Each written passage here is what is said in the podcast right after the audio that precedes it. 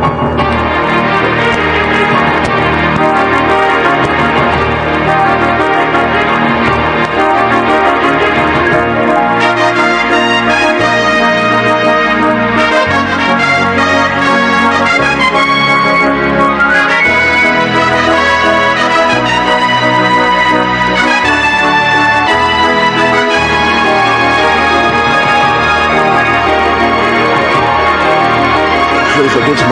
Esta é a mesa 13, início, da, da, início de tarefas, 13 horas 7 minutos, hora oficial.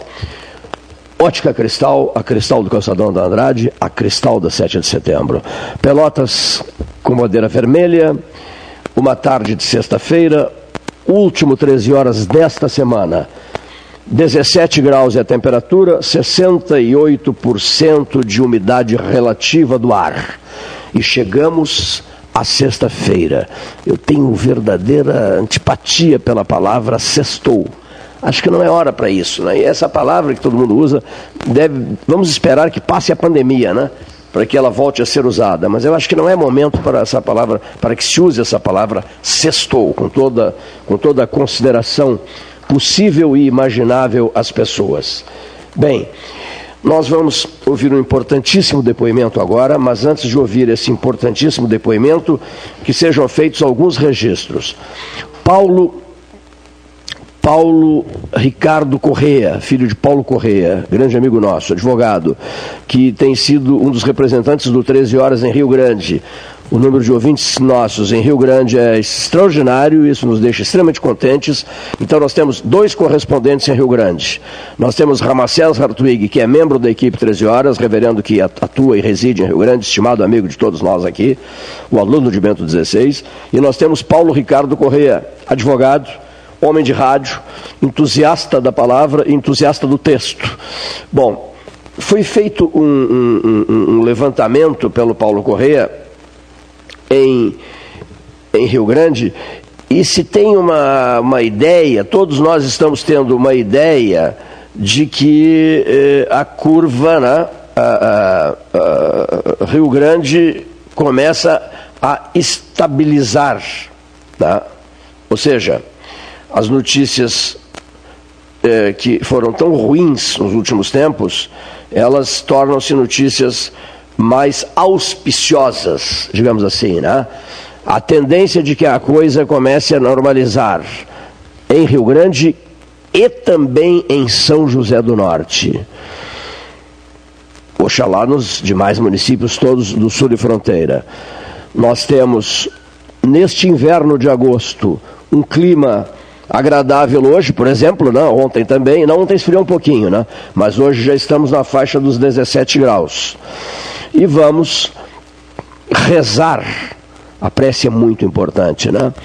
Para que se receba o sinal generoso do sol todos os dias. Esse é o desejo nosso. E vamos aproveitar o ensejo para dizer ao ouvinte que no dia 22 de setembro, lua crescente, 22 de setembro, primeiro dia da primavera, a generosidade do sol, se Deus quiser, que no 22 de setembro não é Silvio Luiz Falco Balverdu, Marque Mais e os banners do 13 horas, das 12 horas científicas. Possamos estar aqui com vida normal, não sei se vida normal, mas pelo menos em condições de fazê-lo, de, de, de transmitir, porque já houve duas é, mudanças de data nas 12 horas científicas em função da, da Covid-19 e da bandeira e da bandeira e da bandeira da, de uma bandeira vermelha e a posteriori de um lockdown, né? Esse último lockdown que foi vivido aqui em Pelotas. Por, 7 8 seriam as datas da as datas oficiais seriam das 12 horas científicas. Então que no 22 nós vamos de setembro abrir microfones no Brasil e no mundo isso é uma coisa interessante. Nós vamos abrir microfones nas principais cidades brasileiras, nós vamos abrir microfones nas principais cidades da Ásia, da América e da Europa. Isso, para 42 anos de rádio AM, é algo profundamente marcante para todos nós.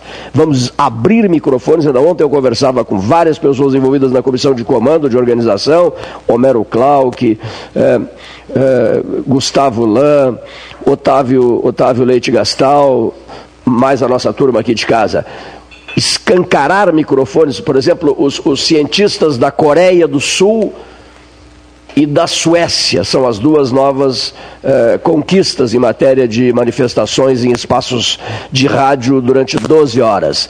Microfones escancarados nas principais cidades da Europa, da Ásia, da África e da América mais as cidades brasileiras envolvidas. Então, observem o alto significado disso em termos de o velho rádio caseiro AM feito no interior do estado do Rio Grande do Sul.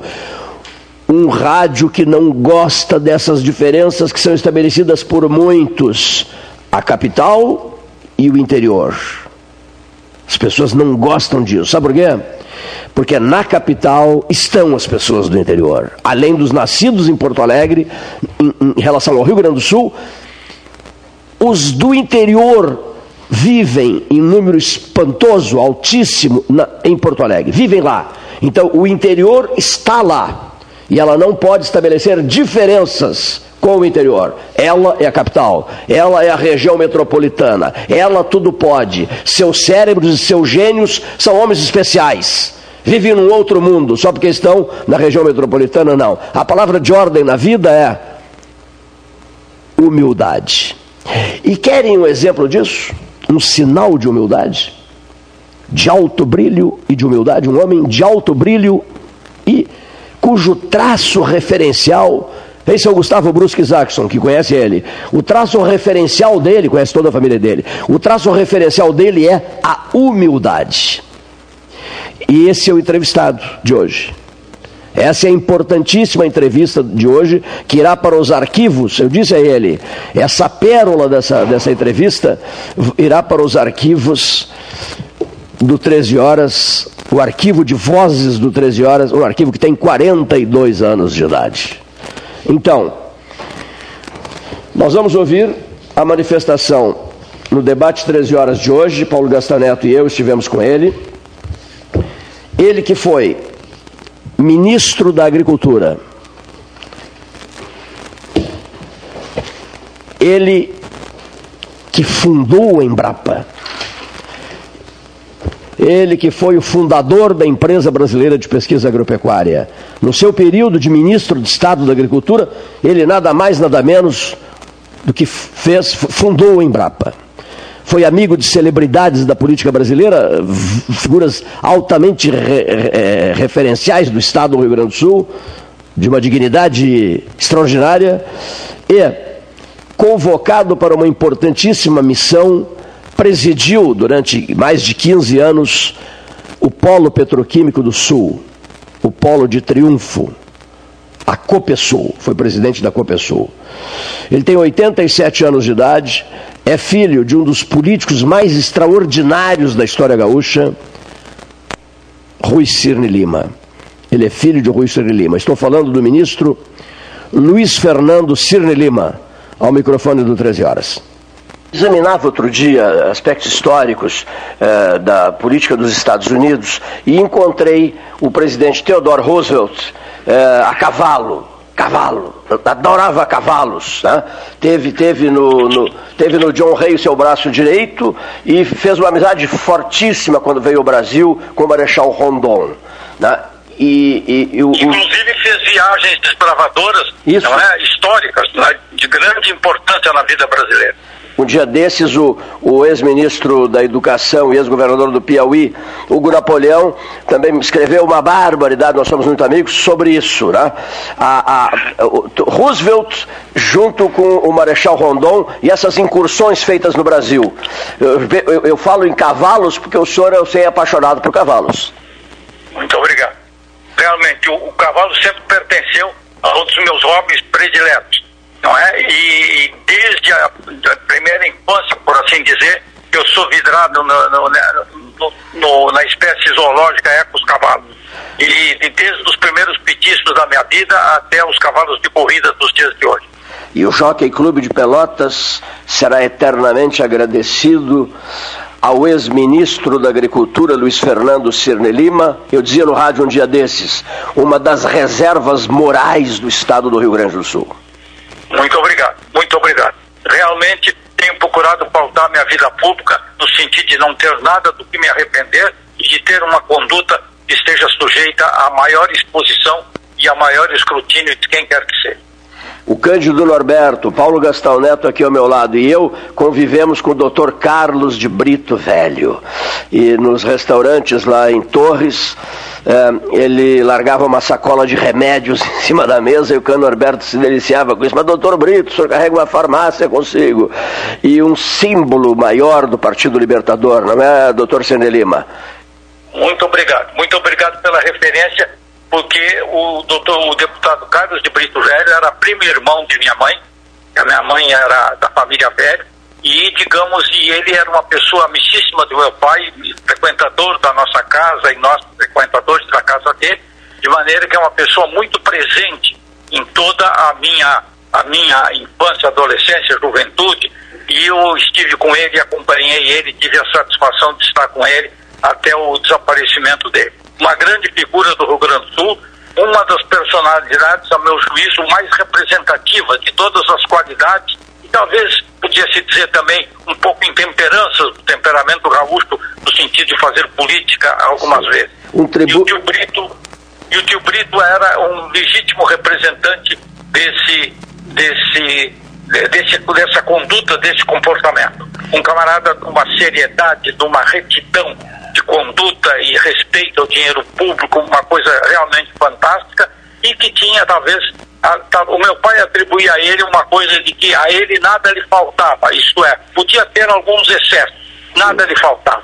E era um tribuno extraordinário, né, doutor Cine Lima? Tribuno extraordinário, grande orador, não é? Teve uma atuação marcante. E, digamos, e eu quando, por força, digamos, de, de, de, de chamados ao interesse público. Quando eu, em 1969, cheguei em Brasília, encontrei na Câmara dos Deputados um dos nomes mais famosos e mais respeitados dentro da Câmara de Deputados do, do da Assembleia, da, da, das Assembleias Maiores da, da, Federação Brasileira, o nome do tio Brito. Carlos de Brito Velho foi um parlamentar exemplar. Eu vou pedir, inclusive, permissão ao senhor para fazer, recuperar um episódio envolvendo uma outra figura pública, respeitadíssima, chamada Mendes Sá. Um integrante do nosso debate, o professor Francisco de Paula Bermudes Guedes, morou com o Mendes Sá. O Mendes Sá era apaixonado por figos. Tinha até. É, o Mendes Sá era apaixonado por figos. O Mendes Sá, um dos maiores símbolos do, libertadores da história gaúcha, não é, ministro Ciro Lima? Sem qualquer dúvida. Colega de turma do meu pai, formado em Direito, na turma da Faculdade de Direito Rio, de, de Porto Alegre, do Rio Grande do Sul, na época, não é, era uma turma ilustríssima, do qual faziam parte 15, 15 a 20 catedráticos, foram posteriormente. A turma era composta de cerca de 30 alunos, e cerca da metade deles, cerca de 15, eram, chegaram a ser catedráticos da Faculdade de Direito. Inclusive, o doutor Mendes Sá, posteriormente senador da República, professor Mendes Sá, professor de economia política. Professor Mendes Sá, grande figura, foi um senador notável no Brasil, foi um senador realmente eh, notável e um orador também prodigioso, foi ministro da Justiça, sempre se desempenhou, digamos, com altíssima competência e também com uma conduta irrepreensível. Por exemplo, quando, quando o Cândido Norberto foi cassado pela Assembleia Legislativa do Estado, o senador Mendes Sá renunciou ao cargo de ministro da Justiça. Confere? Sim, porque ele precisava assinar a cassação e ele não assinou. Ele, ele, ele se demitiu do cargo de ministro, ele deixou o cargo de ministro da Justiça para não assinar as cassações. O livro de memórias dele chama-se Tempo de Lembrar. Eu tenho esse livro, eu herdei esse livro do Cândido Norberto. Há uma dedicatória comovente do MEN ao Cândido, e o Cândido no Hospital Moinhos de Vento, já nos, nos seus momentos derradeiros, ele colocou assim: essa é a tua herança, com uma dedicatória a mim, me repassando o livro Tempo de Lembrar. Que beleza, que beleza, que coisa emocionante.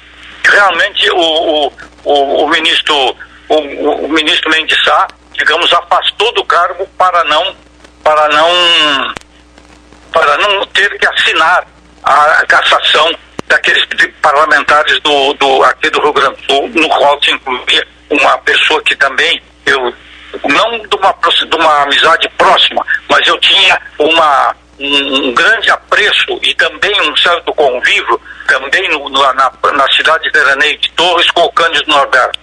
Logo no dia imediato da, da, da, da, publicação da cassação, tive a oportunidade de visitá-lo na casa dele e choramos juntos dos dois. Eu abracei chorando e ele também caiu em pranto quando nos abraçamos. Uma coisa para mim muito dolorosa. E eu quero apenas recordar que essas cassações foram realizadas, não é para impedir que Rui Cirne Lima, meu pai, fosse eleito governador do Estado. Que coisa impressionante isso. Doutor Rui Cirne Lima, né? outro símbolo e outra reserva de moral do estado do Rio Grande do Sul. O senhor e o Cândido abraçados, chorando, comovidos, é, esses, esses gestos de outros tempos, ministro Luiz Fernando Cirne Lima, esses gestos de outros tempos estão fazendo uma falta danada nos tempos atuais. Nós não podemos perder esperança porque afinal de contas as tradições rio-grandenses e brasileiras estão bem vivas e elas estarão, estão sempre vivas. Podem estar nesse momento um, como brasas cobertas por uma fuligem, por um pouco de cinza, mas elas estão bem vivas. Eu queria deixar um, quero deixar um pedido ao senhor, em nome do debate 13 horas da Universidade Católica de Pelotas, que está no ar há 42 anos, é o debate político mais antigo do rádio AM diário no território brasileiro, já falou de mais de 50 países, volta-se para é, aspectos culturais para a história do Rio Grande e leva isso muitíssimo a sério. O convite é o seguinte: nós estamos envolvidos num movimento que tem por objetivo recuperar o castelo de Joaquim Francisco de Assis Brasil em Pedras Altas e, num outro momento, oferecer ah, uma, uma, um museu, né? Um museu a Oswaldo Aranha na, no, no, seu Alegrete, né? No seu Alegrete, sim. O museu, o museu Oswaldo Aranha, embaixador nos Estados Unidos, é, ministro da Fazenda, ministro das Relações Exteriores, um homem respeitadíssimo e uma figura-chave que teve, na minha avaliação, o ministro é, teve a grandeza de jamais ousar ultrapassar os seus limites para tentar a presidência da República, que era o seu sonho. Certo porque ele se considerava, digamos, comprometido com, com Getúlio, com Vargas, não é? E, digamos, e, e, e, sempre se colocou na segunda posição, até, digamos, o discurso emocionado, talvez um dos mais brilhantes discursos da história política brasileira, quando da morte do Getúlio, no, no sepultamento do Getúlio, o doutor Oswaldo faz um discurso em prantos, que é uma coisa realmente muito, muito, muito significativa, pouco conhecida e pouco lembrada. Eu queria juntar uma coisa quando você menciona a trajetória do Dr. Oswaldo, ele foi presidente da ONU, não é? Ele foi eleito presidente da Organização das Nações Unidas e na, na, no exercício da presidência da ONU foi, houve a criação do Estado de Israel. Isso. Que é uma coisa que até hoje tem uma repercussão dentro da geopolítica internacional da maior importância. Então, o doutor Oswaldo não é, é uma das figuras brasileiras de maior vamos dizer, respeitabilidade internacional pela importância que ele teve como presidente da ONU. O senhor aceitaria um convite nosso de, em breve, participar de uma conversa com o neto dele, o André Aranha, que é hoje o embaixador do Brasil na Índia? Ah, com o maior prazer. Eu não conheço, não conheço este, não conheço essa pessoa, esse rapaz. Sim. Conheço diversas pessoas da família Aranha, inclusive no, quando do governo ia da Cruzes, houve uma homenagem no Palácio Peratini ao doutor Oswaldo, e digamos, eu fui convidado, eu fui, a, falou em nome da, em, um neto dele, em nome da família Aranha e a, e a, e a governadora Ieda pediu para eu, em nome do governo, saudar a família Aranha, o que eu fiz com o maior prazer, pela, pelo grande apreço à memória do grande brasileiro que foi Oswaldo Aranha. Um homem notável, lamentavelmente não gostava de escrever e, e, e não deixou um, livros da importância que ele seguramente poderia ter produzido. Mas ele é autor de cartas fantásticas, tem cartas verdadeiramente históricas e notáveis, inclusive uma que eu divulgo com uma certa frequência, que é aquela quando ele faz 65 anos e, digamos, toma conhecimento de que o, o general José Antônio Flores da Cunha está amolado de saúde e eles estavam, por, era um dos períodos em que eles estavam distanciados. E o doutor Oswaldo então escreve uma carta ao, ao Flores da Cunha e manda por um portador, não é? Que é uma carta notável, é uma, uma, uma, uma, uma página da história política brasileira notável que ele escrevia manuscrita do próprio punho, não é? Com uma rapidez incrível, pois um homem que tinha essa facilidade de escrever não deixou um livro como ele deveria ter deixado muitos livros como contribuição à, à, à política brasileira, à historiografia da política brasileira. Ainda... Doutor Oswaldo é uma figura notável. Ainda bem que o senhor está recuperando isso, são páginas de ouro da história do Rio Grande. É, Mas... se você, se você se você conseguir, se não conseguir, me peça que eu, dentro dos meus arquivos, eu tenho essa carta do doutor Oswaldo do, ao Flores da Cunha. Eu já li mais de uma vez em pronunciamentos públicos e nesse, nesse discurso no Palácio Piratini, eu fiz o discurso oral uh, sem, sem, uh, sem ler e depois terminei o discurso lendo a carta que era muito pouco conhecida, mesmo dentro da família Aranha, que estava em, em grande número representada na, na cerimônia, mas muitas pessoas não conheciam. Era, é realmente uma, uma, uma carta notável. Foi uh, resgatada por um irmão dele, pelo doutor Euclides Aranha, Euclides Aranha Filho, que divulgou essa carta e que chegou ao conhecimento público através de um irmão do doutor Oswaldo, doutor Euclides Aranha Filho, que é, dentro da família tinha o apelido de Guido. E era muito amigo de Mozart Vitor Russumano. Eu aprendi a, a conhecer bem Oswaldo Aranha através de Mozart Vitor Russumano. Ah, o doutor Mozart era grande admirador. Eu recordo de ter conversado com, com ele sobre, sobre a figura do doutor Oswaldo. Sim, sim aceito a carta, Gastal e eu aceitamos a carta e não há necessidade de eu enviar um pedido é, através de um pombo correio. eu vou tratar de, de, de resgatar de, nos meus arquivos de ver encontrar. Só lhe digo o seguinte, vou lhe, vou, lhe, vou lhe repetir de memória o início da carta. Flores, faço hoje 65 anos. As nossas vidas, que tudo fizemos para abreviar, tiveram sempre demasiado juntas para que hoje estejamos descansados. Aguardo a tua visita.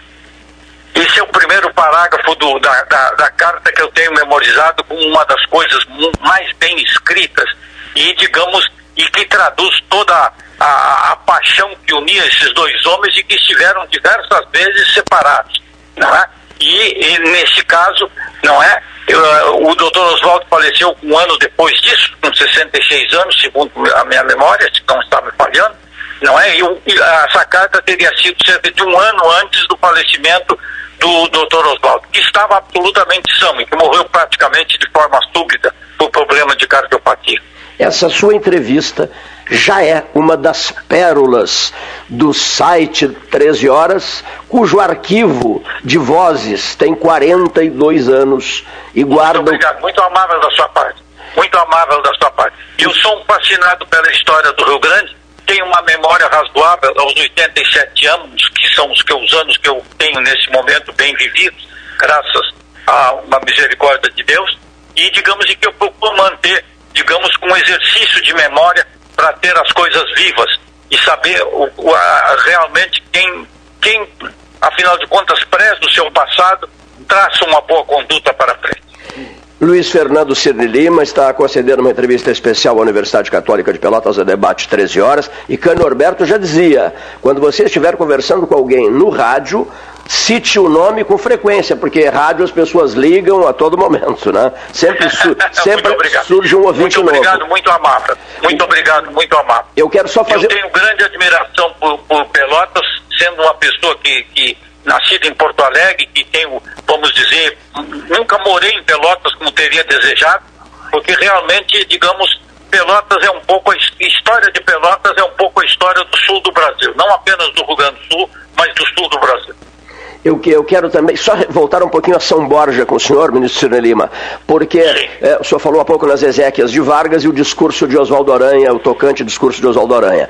Pois foi é, em São Borja que eu conversei muito com o senador gaúcho Luiz Carlos Reinze, que é um profundo entusiasta do Museu Getúlio Vargas. Ele quer qualificar o Museu Getúlio Vargas em São Borja e aceitou uma ideia do Gastal e minha, qual seja, a de também reunirmos os descendentes dos ministros de Getúlio Vargas, há vários de Pelotas, e realizarmos um debate intitulado Palácio do Catete 13 horas.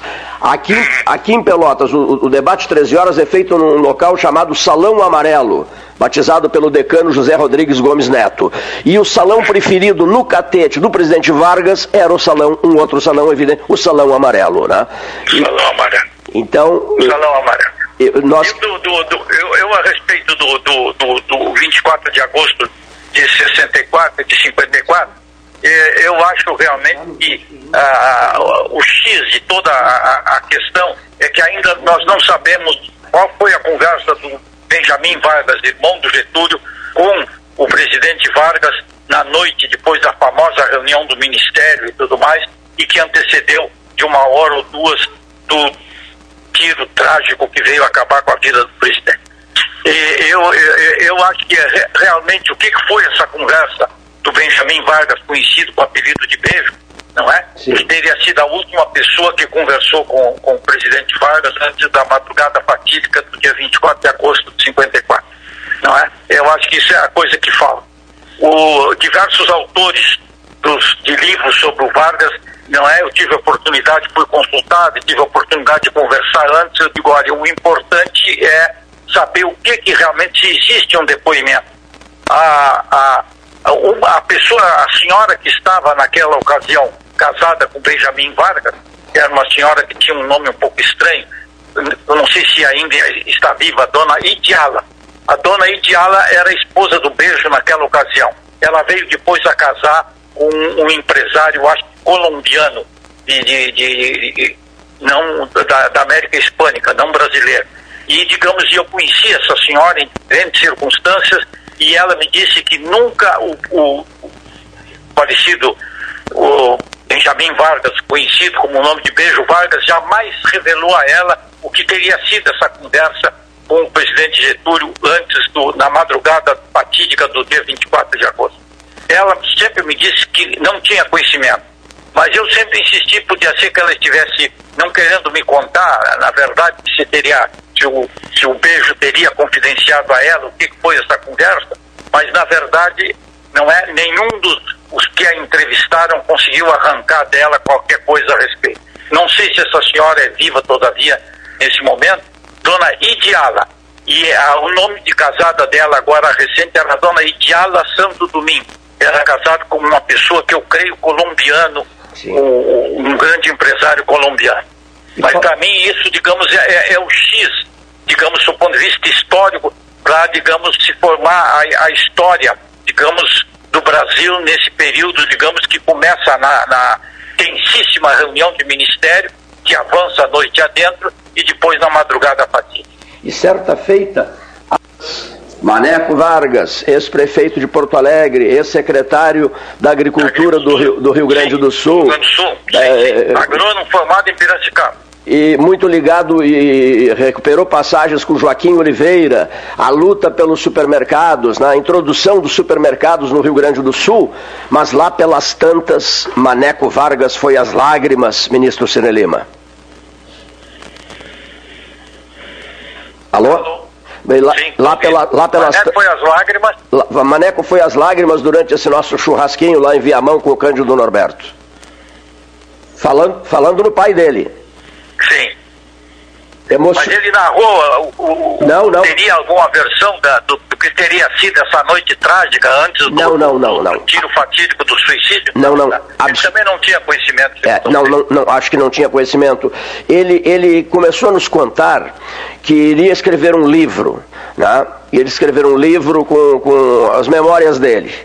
E nós entramos o Maneco, O Maneco, infelizmente, também repetiu o gesto do pai também, Isso. é? E, e depois e o filho dele. Uma carta também muito bonita, é. não é? Uma lástima. Era uma bela figura o Manequim. Uma bela figura. Meu colega de profissão, agrônomo também, não formado no Rio Grande do Sul, formado em Piracicaba. E ele Eu me prometeu. conheço pessoas que foram colegas de turma dele me pediram a entrevista dele ao nosso debate, ele nos concedeu uma entrevista, depois eu vou mandar uma, vamos mandar uma cópia ao senhor.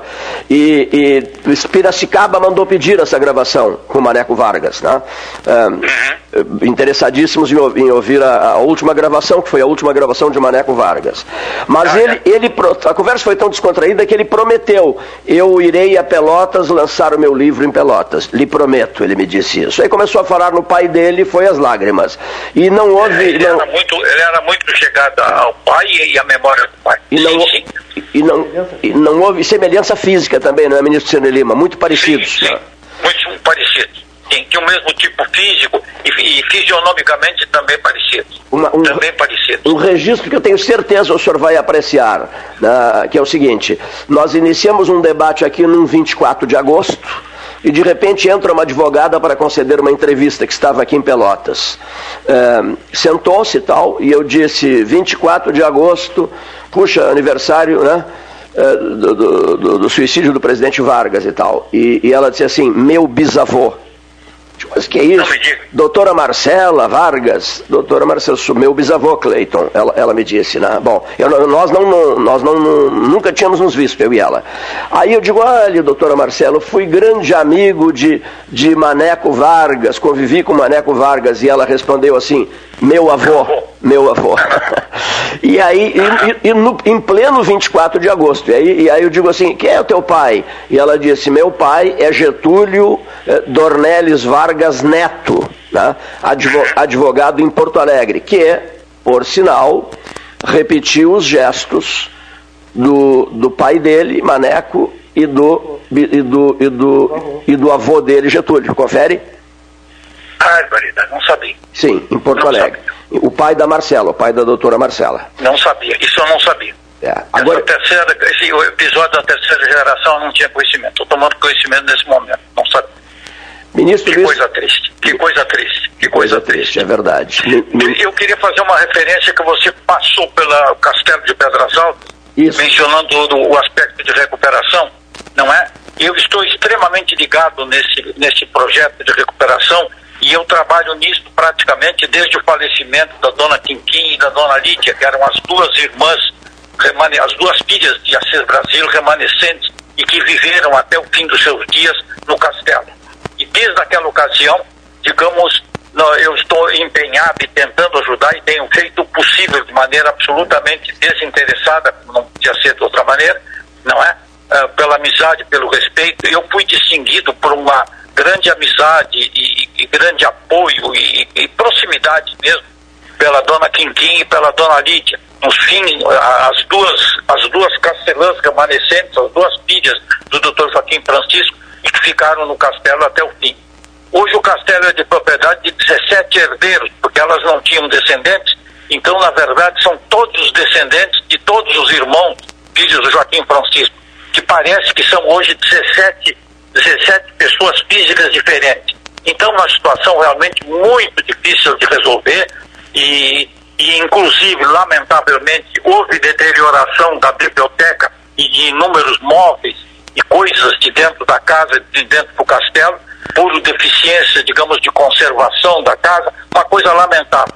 Mas eu acho que aquilo é um compromisso do Rio Grande do Sul todo inteiro, não é não apenas da região e da zona, mas é um compromisso do Rio Grande do Sul inteiro para com a sua memória política, da manutenção do castelo em, em perfeitas condições e principalmente a biblioteca. A biblioteca é realmente uma coisa notável e que, digamos, está prejudicada. Ela tem sido objeto já, eu sei, de trabalhos de recuperação. Eu sei que órgão, obras importantes foram tiradas de lá para serem preservadas, recuperadas e assim por diante. Mas eu, eu, vamos dizer, trabalho nesse assunto desinteressadamente dentro da medida do possível como cidadão, como cidadão comum, como mini empresário que sou, digamos, no sentido de recuperação do castelo e de tudo que ele contém. Olha, olha, olha, olha, ministro, as sincronicidades que eu levo tão a sério. Nós estamos no Gastaleu nesse momento, não ali no Salão Amarelo, que é a sala ao lado, mas estamos no gabinete de Bruno de Mendonça Lima. Mendonça Lima. A sala de Direito Administrativo da Universidade, da Faculdade de Direito de Pelotas e o, e o Rui Cerny Lima era professor de Direito Administrativo aqui em Porto Alegre. Eram próximos, tinha grande admiração pelo professor Bruno Mendonça Lima, que eu cheguei a conhecê-lo. Na minha primeira juventude, cheguei a conhecer o doutor Bruno Mendonça Lima. Candidato a governador. Ele já idoso, ele, ele, já idoso, não é? E eu uh, acho que adolescente a jovem, iniciando a juventude. Foi candidato a governador do Rio Grande do Sul, um líder do Partido Socialista Brasileiro, né? É, e, uma grande figura. E, é, e, e, grande figura. E, um grande figura. E, um e, com essa coincidência que sempre esteve presente não é que eu sempre tive presente, né, o fato de lecionar a mesma cadeira que o meu pai lecionava aqui. Que maravilha. E um outro dado, o senhor falou tanto em Assis Brasil, em Joaquim Francisco de Assis Brasil, um outro dado interessante, né? O, e, e, o Código de 32, é, elaborado lá em Pedras Altas, né? E teve, teve a lavra também de Bruno de Mendonça Lima. Mendonça, e, grande contribuição. Isso, e grande de, contribuição. De, eu sou agrônomo, mas só não, não, não sou, por assim dizer, iniciado, afinal de contas, nas letras jurídicas, nem iniciado. E, mas eu tenho conhecimento, sim, que o, o, o doutor Bruno era uma pessoa muito próxima do doutor Assis e, digamos, e teve grande contribuição e participação voto secreto, o voto da mulher, o voto feminino, e uma projeção no século passado, já uma projeção, ministro Cine Lima, de que futuramente teríamos é, cabines, é, cabines não, urnas, urnas eletrônicas. Coisa fantástica, né? Bom, eu não coisa quero, eu não quero. Só que eu acho, só que eu, a única coisa que a gente lamenta é de que a pregação parlamentarista não é do Assis Brasil e do, e do doutor Bruno, não é que não tenha vingado no Brasil. Né? Isso, é que, isso é que hoje é uma coisa, uma coisa triste. Né? E, digamos, a experiência parlamentarista foi feita num momento de crise, numa espécie de tergiversação do, do, de uma crise institucional brasileira e que eu ainda tenho esperança de que nós venhamos a, a caminhar para uma, para uma para um parlamentarismo, digamos, talvez adaptado à modernidade, etc., um, talvez o modelo alemão, que é muito defendido, etc., mas eu acredito que ainda nós iremos nesse caminho. Uma experiência. Ainda iremos trilhar é, esse caminho. Uma experiência numa hora inoportuna, né? Essa foi inoportuna, a, foi a grande verdade. E, e desgastou o princípio. Isso é que me parece dúvida. a coisa mais lamentável, é que desgastou o princípio. Né? Isso é que foi pena. Eu já estudei... Mas eu acho, de qualquer maneira, que nós ainda temos grande chance, não é? Na evolução, na evolução política brasileira de chegarmos a um parlamentarismo, ah, como eu digo, moderno, adaptado. Eh, hoje defendem, eu não conheço nas, teus, nas suas minúcias, mas dizem que o, o, o modelo alemão seria uma coisa bastante viável na situação brasileira. E o, e o voto distrital também, né? O, e dist, o voto distrital, o distrital misto, né? Evidentemente. Eu estou, eu o voto distrital misto, exatamente. Eu, eu, eu, já li muito sobre o parlamentarismo, a experiência triste do, dos anos 60, e até Pelotas está inserida nisso, porque o ex-prefeito aí de Porto Alegre, Otávio Rocha, né, é, era o pai do primeiro-ministro Francisco Brochado da Rocha. Sabia disso? Exatamente. Exatamente. Exatamente. É, o, grande professor, os, os filhos do, do, do, do doutor Otávio Rocha, todos eles foram homens ilustríssimos, né? Todos eles. É uma, uma coisa fantástica. Vamos a ver, o, o engenheiro José Diogo foi parlamentar, um grande parlamentar. Francisco, professor de Direito, eminentíssimo professor de Direito. O terceiro, o quarto era o Geraldo Otávio Rocha. E o terceiro, Francisco. Francisco Brochado da Rocha, uma figura ilustre também. Os quatro filhos de Otávio Rocha foram figuras eminentes dentro da vida rio-grandense, sendo que o, o, o, que era conhecido pelo apelido de Chico, doutor Chico, não é, chegou a ser primeiro-ministro parlamentarista no governo João Goulart, e um excelente primeiro-ministro. Falando em ministros, uh, Paulo Gastão Neto está me sinalizando assim, Cleiton, não abusa do ministro, do, do, do ministro Cine Lima no não, sentido de é tempo um prazer, de conversa. É um prazer. Conversar como nós estamos conversando é um prazer. E conversar sobre as pessoas que você está provocando, para mim, é uma grande honra e um grande prazer. A gente fez aqui uma entrevista em, extraordinária no passado, e ele falava muito em doces, doce de figo, doce, doce de tachos, etc. O Paulo Brossard. Né? Nos deu. né? Depois, até a, a, a, gravação foi solicitada pela filha dele, pela Magda. Magda, grande amiga minha. Grande amiga minha. Ministro, o Paulo se... Brossard está na, assim entre a minha geração e a do meu pai, não é? E ele foi uh, aluno e grande a, amigo de meu pai, apesar de terem havido divergências entre eles, mas digamos na maior parte do tempo e, e terminaram ambos muito amigos. E eu fui muito amigo do, Paulo Brossard durante desde a minha desde a minha a juventude até o falecimento dele e muito amigo da família.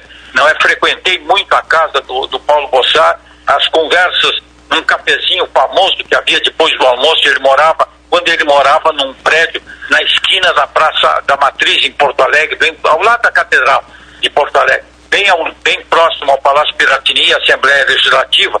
Da, da umas duas havia um, uma roda de cafezinho famosíssima na casa do Paulo Brossard. E eu, agrônomo, vivia viajando pelo interior, etc., mas quando estava em Porto Alegre, podia. Sempre eu ia esse cafezinho e aprendi muito nessa roda de cafezinho que havia na casa do, do Paulo Brossal de Souza Pinto, vagiense, não é? E que era uma figura também um, ruralista, proprietário de, de atividade e exercendo atividades rurais, proprietário de fazenda, etc. Tínhamos mais essa ligação e o que tornava o nosso convívio muito, muito agradável. Eu não podia acompanhá-lo, evidentemente, nas suas digressões de natureza jurídica, mas, digamos, conversávamos muito de assuntos gerais política e, digamos, nos assuntos rurais. O Brossard dizia isso, recentemente nos disse isso o vice-presidente Hamilton Mourão, que, hum, embora tenha nascido em Porto Alegre, se considera um bagense, eles diziam, e diz o, vice-presidente, em entrevista concedida a nós, que Bagé é o umbigo do mundo, Bagé é o, Bagé é o centro do mundo. tá bom. Tudo, tá bom, assim, tudo, assim. Tudo deixa, acontece. Deixa, de, de, de, deixa assim.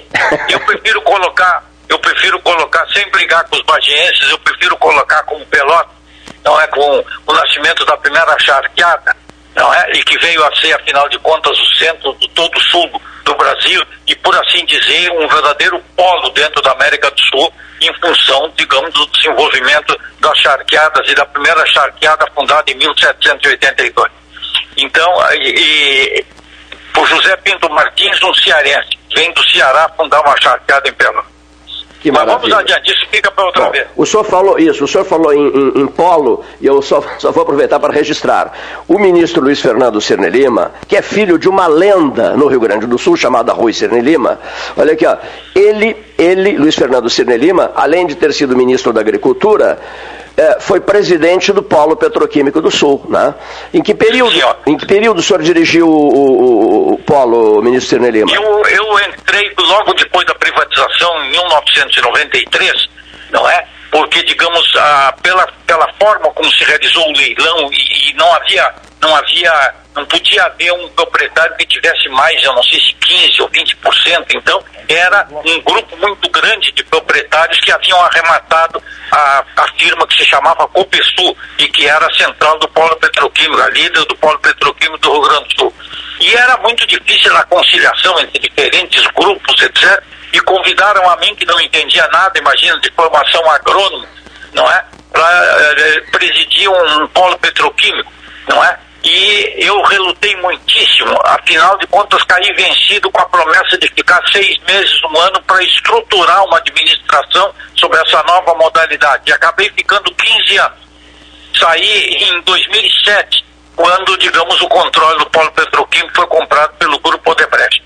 Mas, digamos, durante 15 anos, eu fui para ficar seis meses, acabei ficando 15 anos, não é? E fazendo uma experiência que foi muito grata para mim, não é?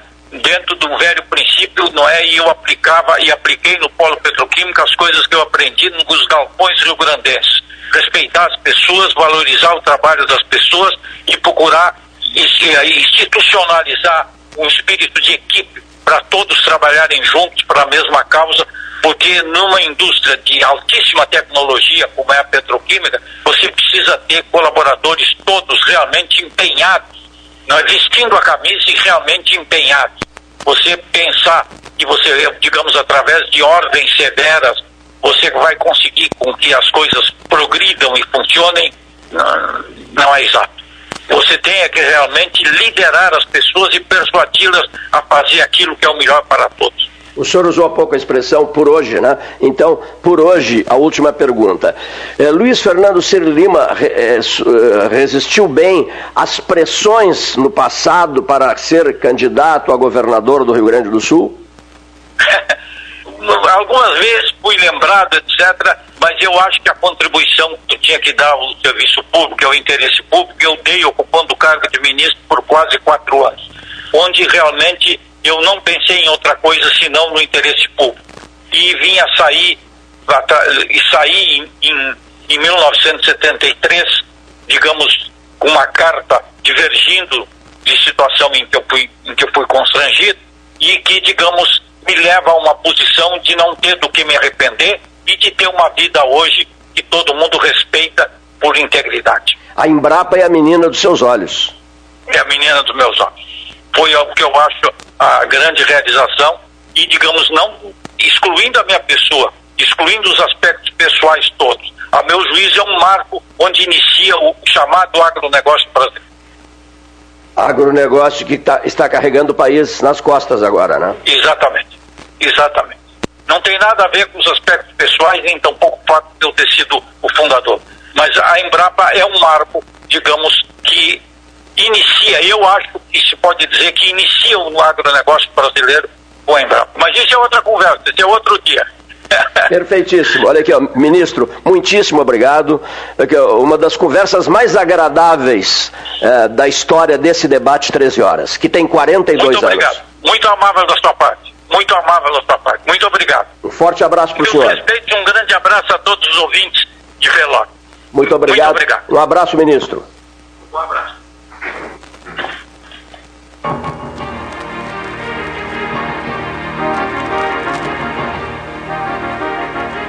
Associação Comercial de Pelotas é um dos órgãos mais antigos do país, sempre em defesa da classe empresarial, com uma história marcada pela transparência e pelo compromisso com seus associados. Faça parte do nosso quadro de sócios. A ACP está localizada no edifício Palácio do Comércio, Rua 7 de Setembro 274, telefone 3028 1541 com o ramal 200.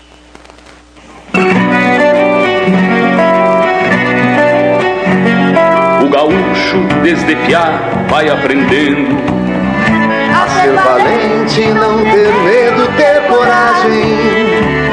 E agora chegou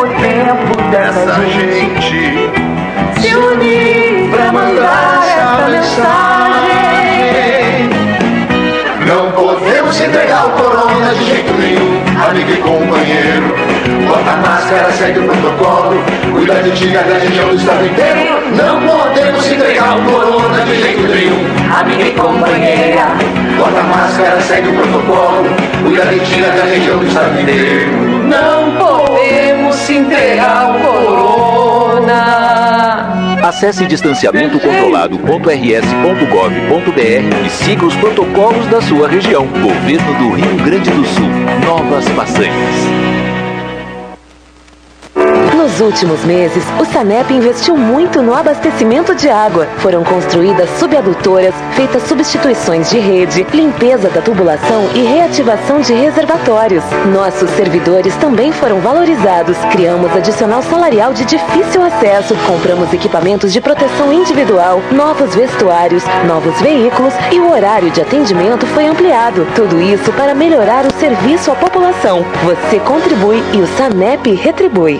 Bom Sul, qualidade em carnes suínas e bovinas. Avenida Fernando Osório, 6959. Telefone 3273-9351. Estamos vivendo um momento diferente de se resguardar e proteger o próximo. Pensando nos nossos clientes e na comunidade, tomamos as medidas necessárias para esse momento. Conte com os canais digitais do Banrisul e procure o atendimento presencial só quando for indispensável. No aplicativo Banrisul Digital, você gerencia sua conta pessoal e empresarial, faz transferências, pagamentos e até depósito de cheques. Tudo com segurança e de onde você estiver. Banrisul e você. Nossa parceria faz a diferença.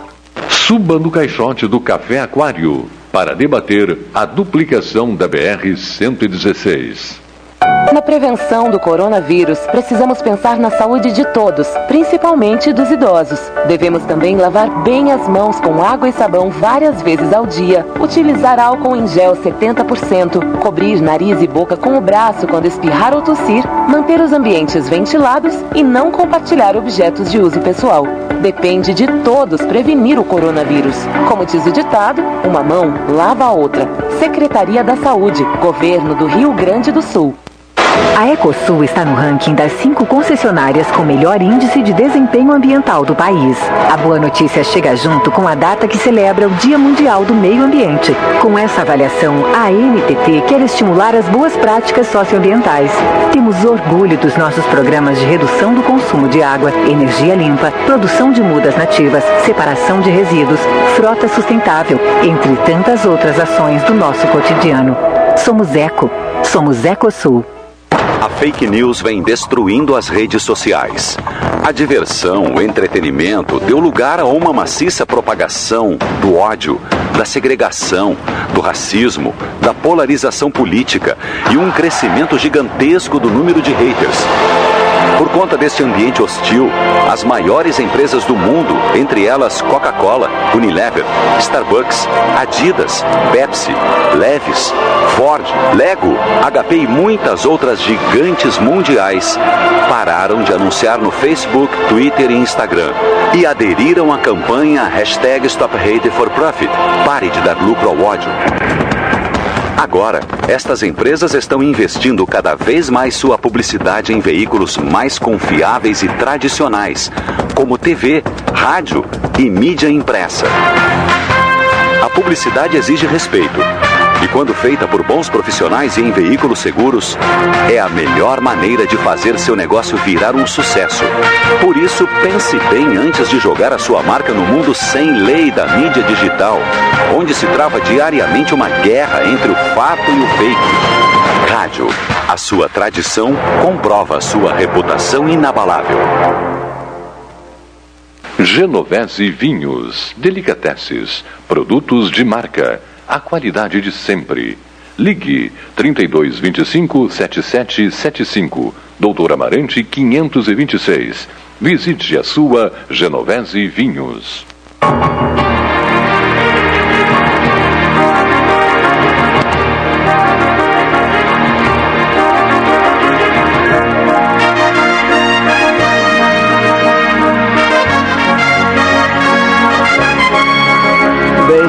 Ouvintes, depois da manifestação do ex-ministro Luiz Fernando Cirne Lima, que por sinal falou muito no doutor Edmundo Gastal, durante a entrevista uh, e fora da entrevista, conversando com o Paulo Gastal e comigo. Olha aqui, ó. Está na ponta da linha o secretário de Governança e Gestão Estratégica do Governo do Rio Grande do Sul, Dr. Cláudio Leite Gastal, na ponta da linha aqui do nosso 13. Boa tarde, prezadíssimo Cláudio. Boa tarde, amigo Cleiton. Boa tarde. Não poderia deixar de duas questões, né? Uma de é, chegando, eu estou, eu estou em Pelotas e vim visitar e tal, mas ter essa felicidade de, quando eu ligo para o 13 horas, ter o ex-ministro Semi Lima falando, dando uma entrevista. Eu não conhecia ele pessoalmente, mas conheci ele muito de nome por causa da relação dele com meu pai, Edmundo Gastal, na constituição e na formação da Embrapa, né? Então, e, depois... As sincronicidades, hein? Olha que interessante. Ele começa a conversa conosco aqui na sala Bruno de Mendonça Lima, que por sinal ele admirava profundamente o doutor Bruno, ele começa a conversa conosco falando muito no teu pai. Né? É, Né? legal, que bom. Porque o Paulo, quando o Paulo Gastal foi anunciado, ele começou a perguntar pelo teu pai. Ah, mas só um pouquinho, eu quero saber, né, e, e fala sobre o início da Embrapa, né? Porque a Embrapa, a Embrapa foi fundada por ele, pelo teu pai, é, no- quando ele era ministro de Estado da Agricultura, né? No período em que ele foi quatro anos ministro, né? É, era, era a primeira diretoria, Isso. meu pai, meu pai, o Irineu Cabral, Eliseu Alves outros, né? Durante, e aí o meu pai ficou de 73 a 79 na Embrapa, que foi o, o primeiro processo de.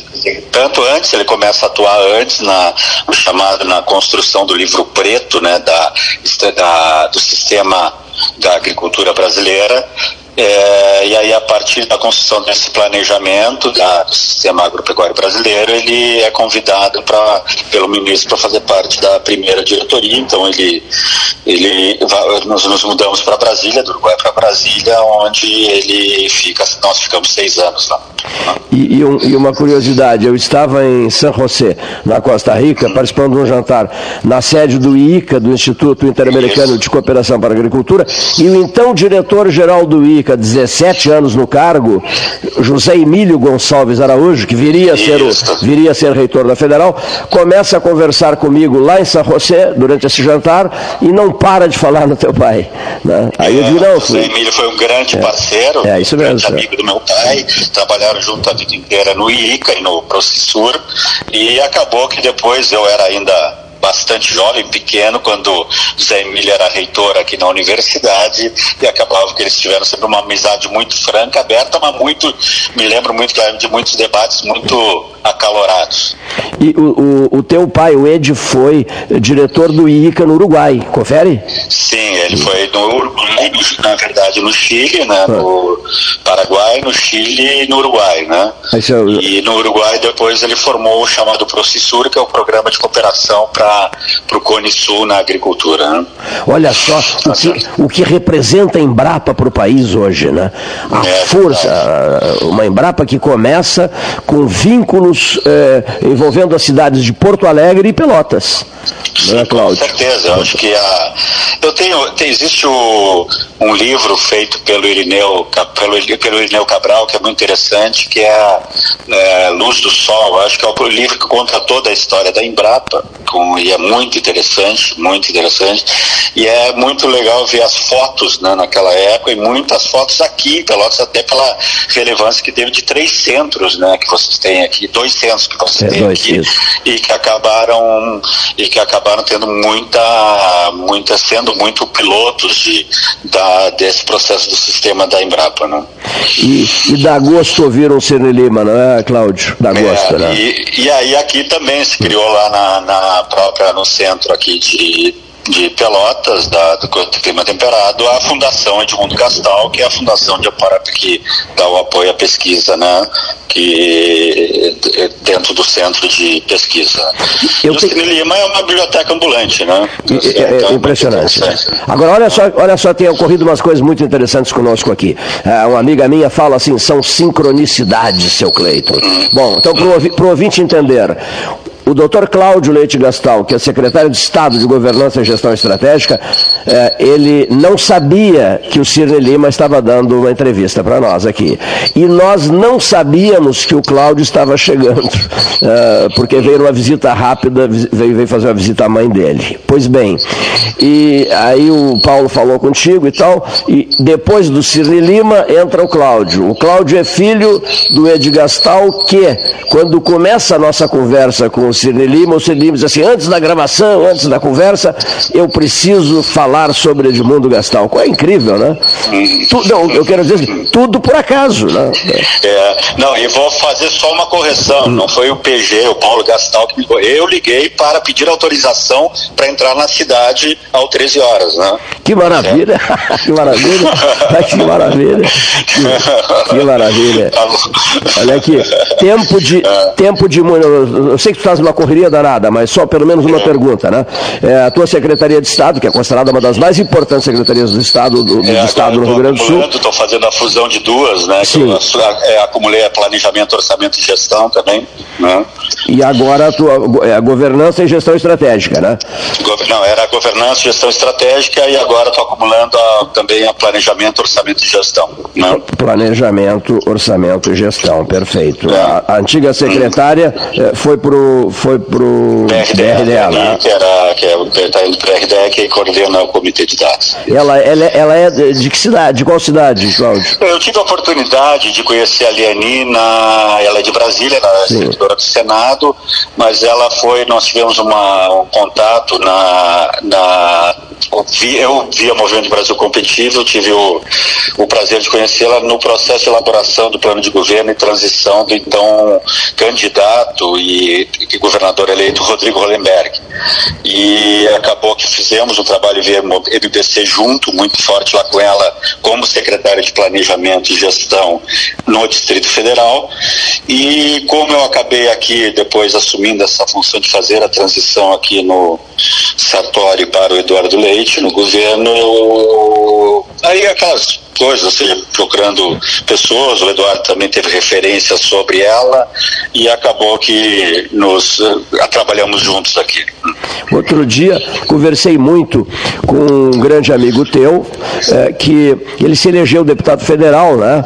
O, o antigo chefe da Casa Civil, pode ser? Casa Civil era, né? Do, do Sartori, era o, o deputado o- lá, lá de Caxias. O, desculpa, não é? Não. Deputado estadual, o Búrigo. O Búrigo, perdão, não, escapou. Búrigo. O Búrigo é o grande pessoa, o Eu Búrigo sei, é um não- grande responsável. Eu sei. Eu acho que eu tenho muito orgulho de ter continuado muitos dos trabalhos que ele começou aqui, acho que essa é importante, né, essa evolução. Durante os quatro anos do governo Sartori eu colaborei bastante via Movimento Brasil Competitivo, mas o Búrigo é uma pessoa que tem um, teve um papel fundamental nas reformas que ocorreram. Eu tenho também uma, uma admiração bastante pela seriedade, pelo comportamento que ele tem. E hoje, como deputado estadual, está sendo fundamental nas discussões que nós temos tan- tanto das reformas previdenciárias do Estado, como outras iniciativas importantes. Eu conversei muito com ele certa feita em Brasília e ele me falou muito, falou muito sobre a amizade de vocês, né? Isso, o, o é. às vezes escapa o nome, né? Deu, é, Na verdade, de- deputado na estadual. verdade é, e na verdade nós estivemos juntos em Brasília, eu, tu e o PG, naquele evento com então o chefe da Casa Civil, Isso mesmo. é, Padilha, né? O Eliseu Padilha, isso. e com todos os secretários do nosso Pacto pela Reforma do Estado, que, era uma, que foi uma ação liderada pelo governo do, pelo Movimento Brasil Competitivo, com 23 estados. Né? Isso mesmo, eu lembro, foi, e ali também muito, muito conversamos, né? Ele extremamente humilde, tranquilo, né? E, e ele estava... Vou dizer também, uma das coisas também que é interessante do Ciro Lima, agora voltando um pouco, a, sabe que quando eu fui chamado pelo Gerdau para assumir o MBC, o Movimento Brasil Competitivo, eu, eu uma certa feita, ele estava conversando e eu falando para ele sobre a Embrapa, eles, não, é o meu grande amigo e tal, meu é, sogro da minha filha, o Cirne Lima, foi o ministro da, da Embrapa, e eu disse, é, vou lhe dizer, e meu pai foi o que, que foi a primeira diretoria da Embrapa, então mais algo que, ou seja, o Cirne Lima é, é, é, é sogro da filha do Gerdau e acabou que a gente também uma e aí depois conversávamos muito a Embrapa, eu levei uma vez o Dr. Jorge Gerdau à Embrapa, Embrapa sede em Brasília para mostrar para ele a biblioteca da Embrapa Central, que é o nome do meu pai, e também as, a, as fotos com o Cine Lima e assim por diante. Que maravilha, que maravilha. São marcas, da, e, e o nosso arquivo de vozes, ele guarda tudo isso, e tu sabes melhor do que ninguém. Há, 40, há 42 anos nós temos esse arquivo de vozes, né, eh, digamos assim, os depoimentos importantíssimos que nos passam ideia do que foi o Rio Grande, da, dos, grandes, dos grandes momentos do Rio Grande do Sul, a criação da Embrapa com o teu pai, o Cirne Lima, a criação do, do Polo, né, ele falou bastante sobre o Polo petroquímico. Sim, a Copesul, né? Isso, da Copesul, ele Copesul. Durante muito tempo foi presidente. A Copesul foi uma das empresas, já depois da privatização, que lá em 2001 ajudou muito na constituição do Movimento Brasil Competitivo, que eu tive a honra de presidir durante 17 anos, então com o Semir Lima na, como presidente. Então o mundo ele é bastante, ele é bastante, ele nos gera essas oportunidades, essas sincronicidades. E sobre as sincronicidades, só me, me permite te dizer, eu sei que tu, tu vai ter uma, terás uma reunião em seguida agora. É, é o seguinte, o, a, a, a Copesul tem uma ligação de datas com 13 horas. Né? Ela é, ela é, ela é, Geisel decide pelo Rio Grande do Sul, em 31 de dezembro né? o, de 78, o 13 começa em 6 de novembro de 78, e, e agora eu posso dar esse testemunho aqui, o governador da época, que era íntimo amigo meu, o governador da época tinha um secretário de Estado de Indústria e Comércio, ele confiava cegamente nesse secretário, chamado Abel Abreu Dourado. E o que que ele fez, o que que o Simval fez? Ele disse assim, Abel, tu és íntimo amigo do general Goberi, né, poderosíssimo no governo Geisel. Então vamos fazer o seguinte, tu serás secretário extraordinário para grandes, grandes ações do governo gaúcho.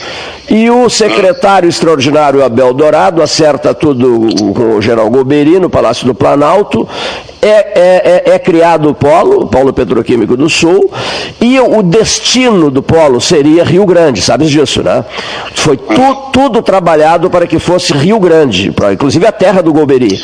Mas na última hora, na última hora, eh, a Petrobras atravessou eh, a Jamanta no meio da estrada, né? E alegando que o polo deveria ficar ao lado do, do- ao lado ali, de- ali em Triunfo do, do, do, da- do, do- Albert- é. do Alberto Pasqualini, né? Do, Alberto Pasqualino. do Paulo Alberto, do Alberto Pasqualini, deveria ficar ali. E por isso foi levado para Triunfo. E Triunfo teve um desenvolvimento fantástico a partir, a partir disso. Mas coube ao secretário extraordinário do governo do Rio Grande do Sul, governo Simval Guazelli, abrir a porta e teve depois inúmeras reuniões de trabalho e tal, de montagem, de aprovação do polo, etc., com o hoje entrevistado do 13, o doutor Luiz Fernando Silva Lima, que se, que se presta essa homenagem ao, ao secretário extraordinário do Guazelli, o Abel Dourado, que tu bem conheces. né? Perfeitamente. Cleiton, eu vou ter que avançar, que eu só queria. Primeiro, eu quero saber se eu tenho autorização para entrar na cidade. Né? Sim, Tá autorização dada. Mas, mas, entrou, sem- mas entrasse sem autorização, então. tá bem.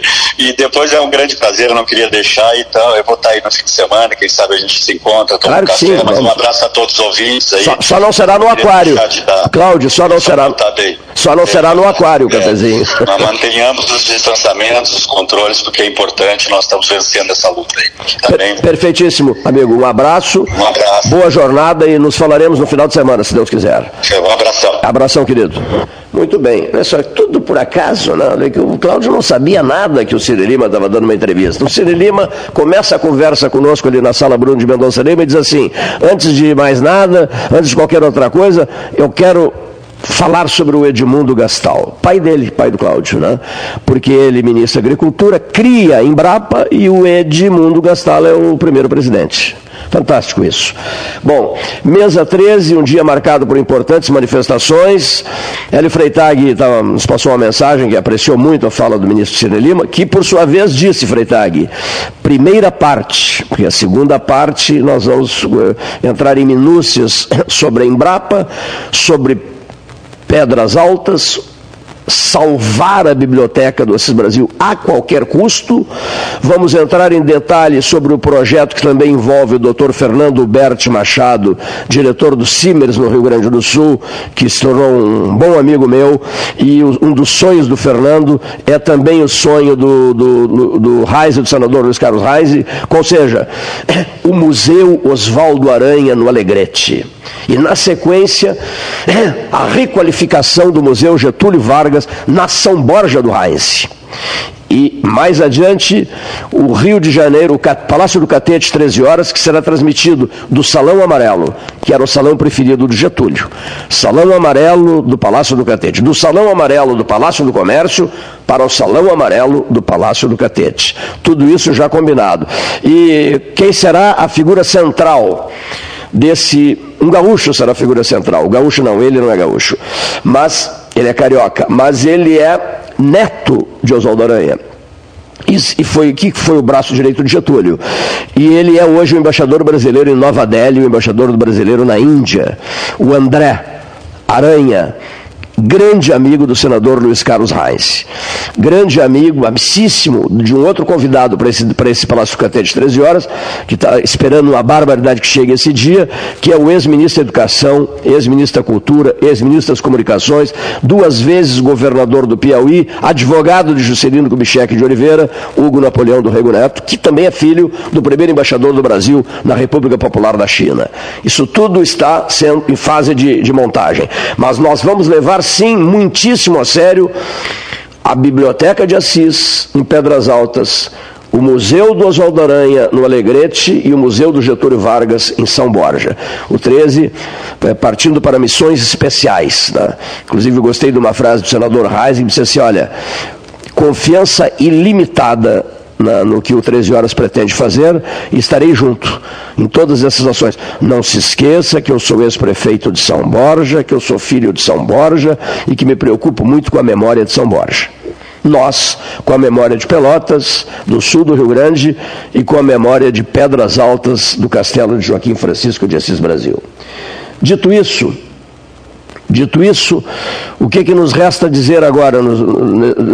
Vamos ouvir o depoimento. Vamos lá.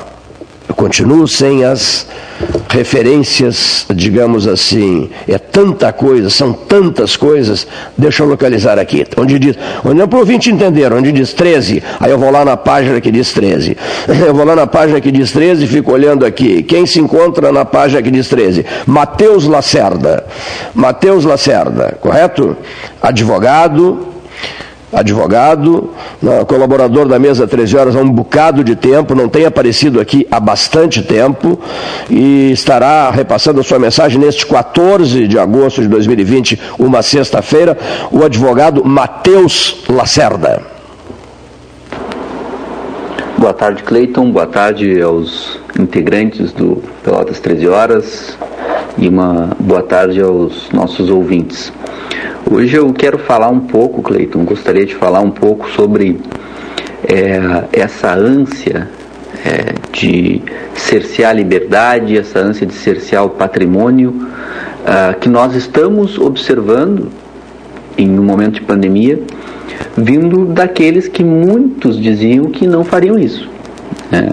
Uh, quando nós falamos em partidos uh, que defende ideologias totalitárias e tal, nós pensamos, por exemplo, no, no PT, no Partido dos Trabalhadores, uh, partidos comunistas, etc. E a gente acaba esquecendo de partidos que têm uma roupagem um pouco mais bonita, um pouco mais é, cheirosa, digamos assim, né?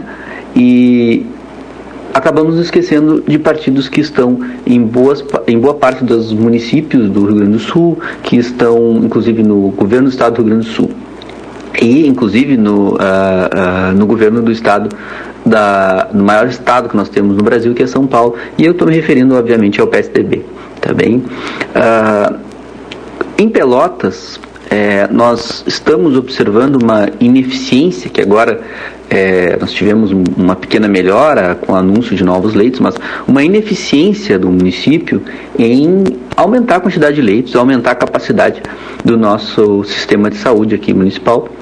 E nós observamos muitas, muitas desculpas e pouca efetividade, pouca resposta, digamos assim.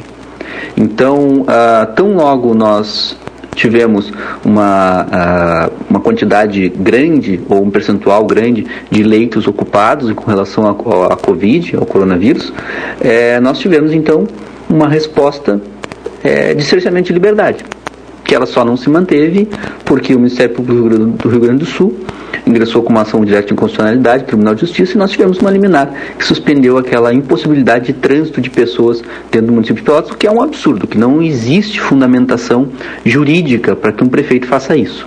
Né? Muitas pessoas aplaudiram, mas isso é completamente inconstitucional. É, e a prefeita ontem ainda disse que o lockdown ele foi é, abraçado pela população, que a população não saiu na rua por medo da multa ou por medo dos agentes de segurança, mas sim porque concordou com o lockdown, o que não é verdade, porque tão logo caiu uh, o decreto, caíram aqueles artigos do decreto, através da decisão do Tribunal de Justiça, as pessoas saíram à rua. Saíram às ruas, não reabriram o comércio, obviamente, porque ainda estava proibido de reabrir, mas saíram às ruas.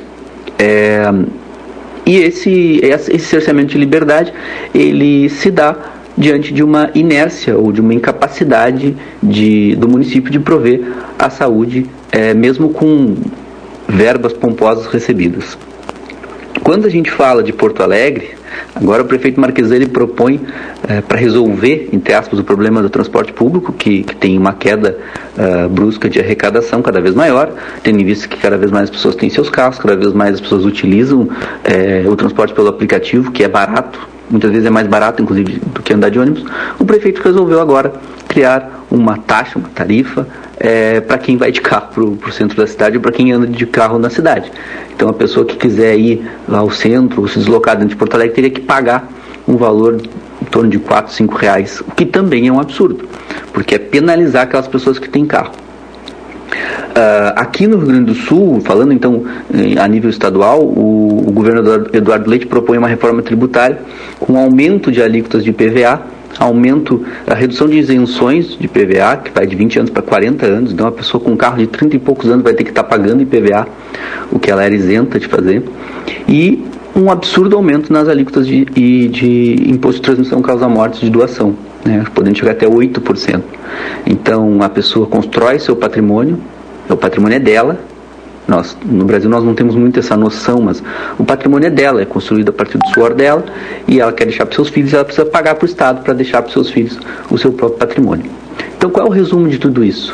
Os nossos políticos, por mais que o discurso não seja esse, é, tão logo eles se vejam diante de, uma, de um problema, seja falta de arrecadação, diminuição da arrecadação, eles resolvem colocando a conta para ser paga pelo cidadão seja no cerceamento da sua liberdade, seja é, no cerceamento do seu direito de propriedade. Tá bem, Cleiton? Essa é a minha reflexão de hoje.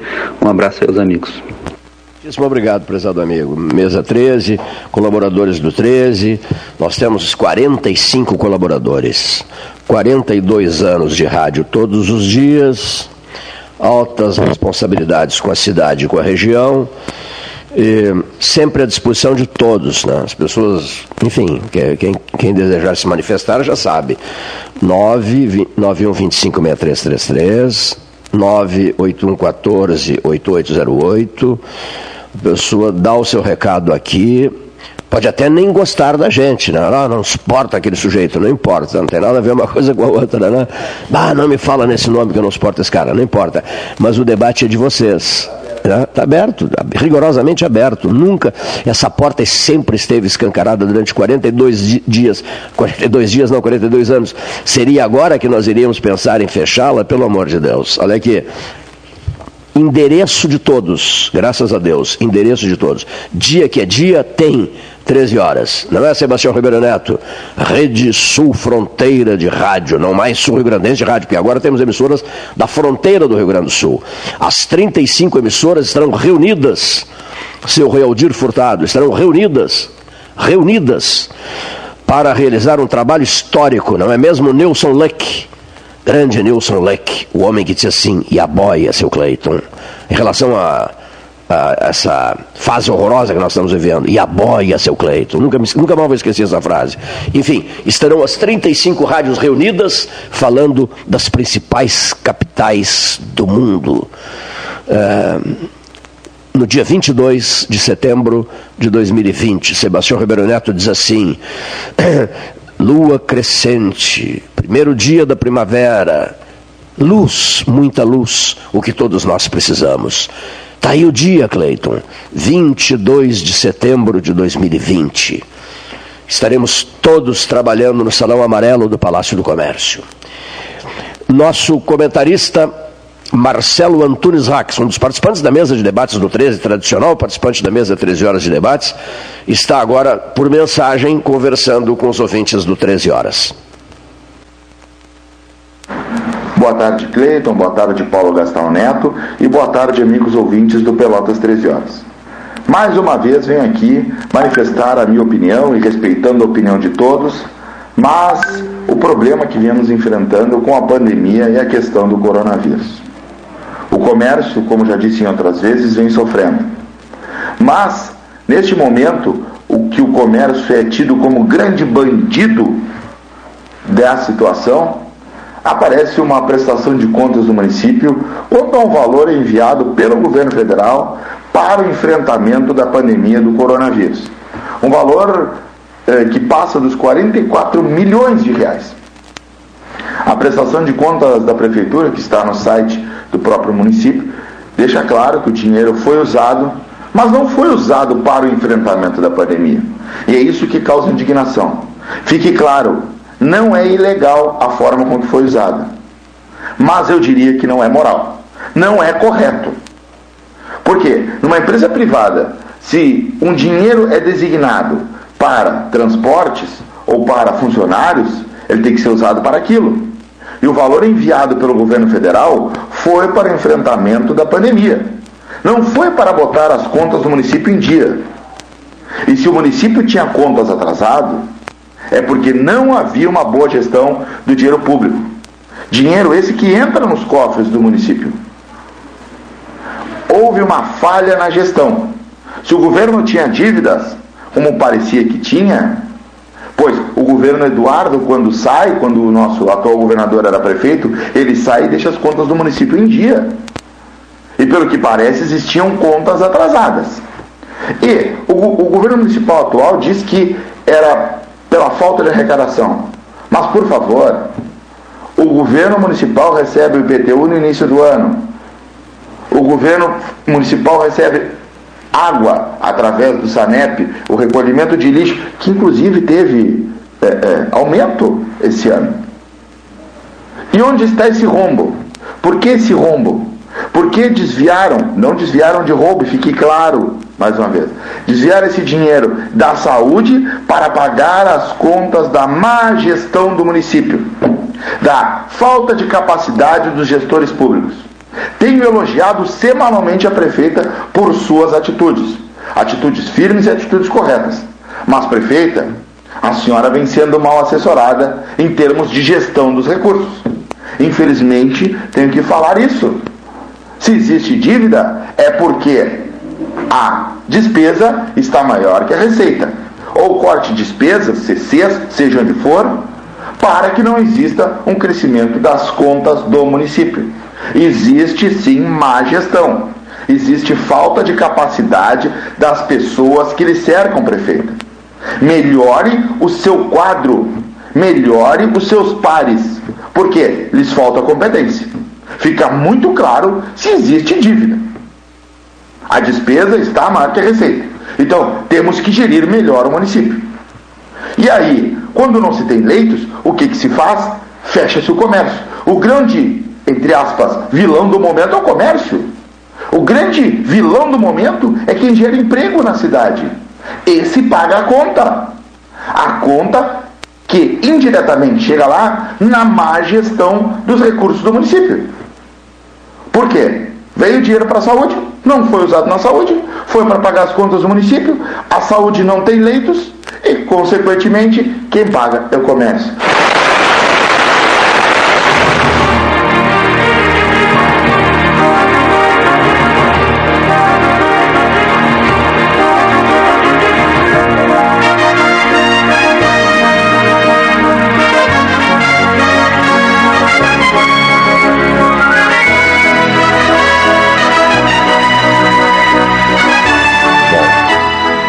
Tivemos um, uma dificuldade qualquer. Né? Olha aqui, temos. Hein? Bom, o áudio estava corrompido. Vamos fazer o seguinte, olha aqui, ó. Recebi uma informação, só um segundinho, do João, João Manuel King, né? Importante aqui, ó. O aquário foi fechado por decisão do proprietário. Ponto. Né? Informação segura. O aquário foi fechado por decisão do proprietário. Paulo Gastão Neto. Oi, Cleito. Oi, Cleito. Tudo bem? Tudo bem. Bem, Não, é... O aquário foi fechado por Exatamente, decisão é. do proprietário. Todo mundo quer saber isso. Eu já. Eu não, Exatamente. não- não- mensagem chegando a todo instante, Gastão. A decisão, A decisão foi dos foi do proprietário. do, do Ramiro, do, do- Correto? do, do filho. lá, o- Não está ouvindo? Oi? Tá me ouvindo? Não, vamos lá. A, a decisão foi dos proprietários, do Carmino, do, do, do Ramiro. É, que- tenta consertar aqui. Pode, pode falar, Paulo. É que eu perdi o contato contigo aqui, mas tu estás no ar. Sim, não, estou falando pela linha aqui, pela. Tá, tá ouvindo? É, depois a gente faz o contato, então. Não sei se está com Pode falar? Tá.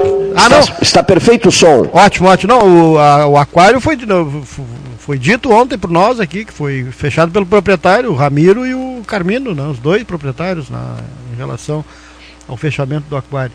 Eh, e uma coisa que tem que ser dita, eh, não pode passar batido no programa, já estou aqui no terceiro andar do, do, do Palácio do Comércio, há um desencontro de informações em relação a recursos né, que foram repassados para ah, as prefeituras e os estados, não só para Pelotas, para todas as prefeituras.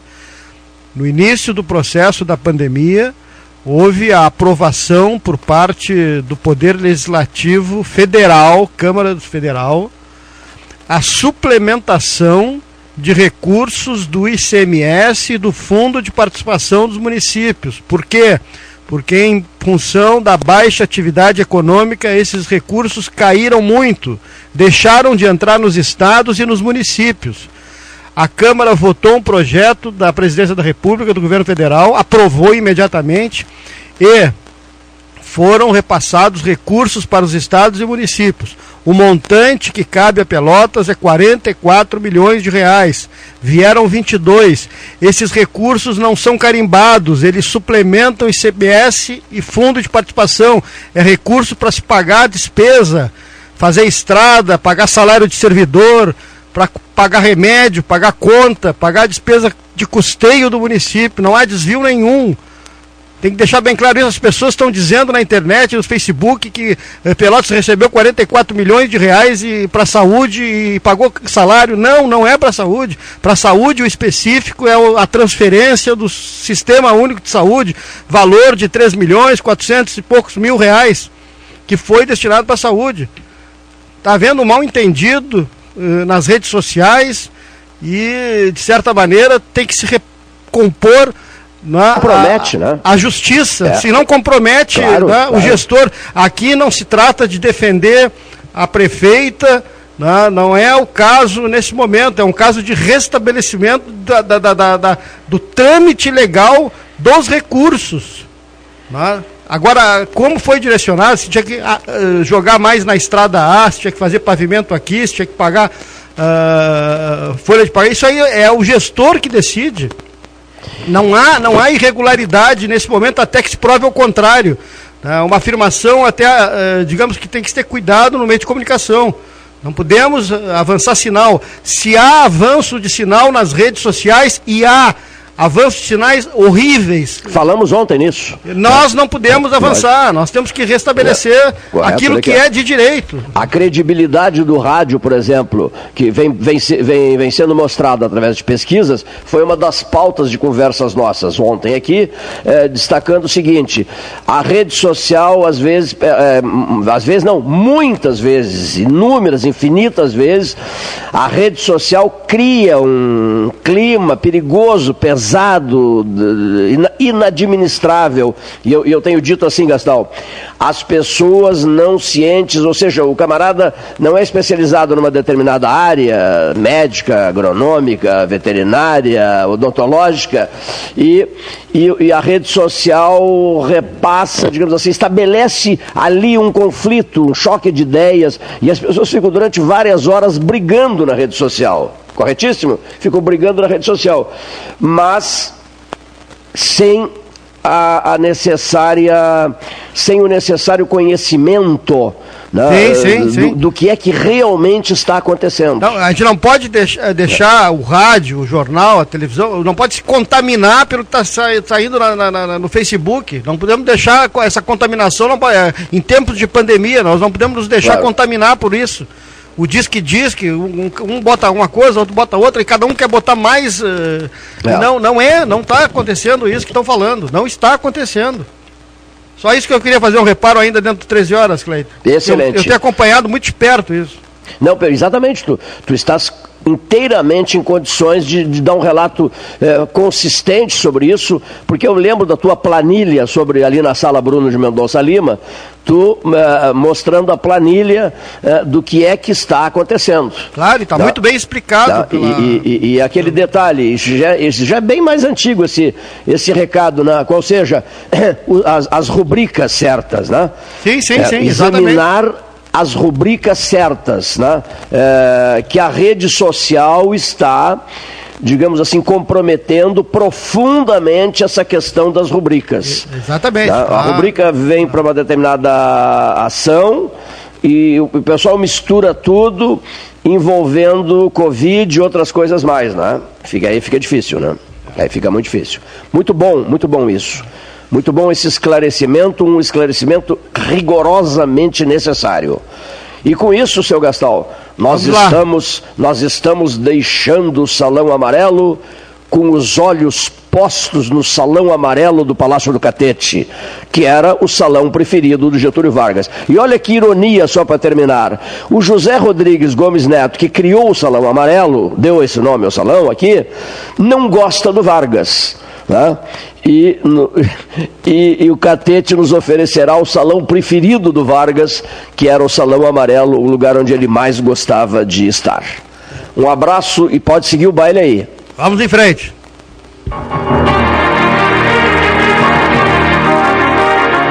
Rádio Universidade AM. CYK 273, 1160 kHz.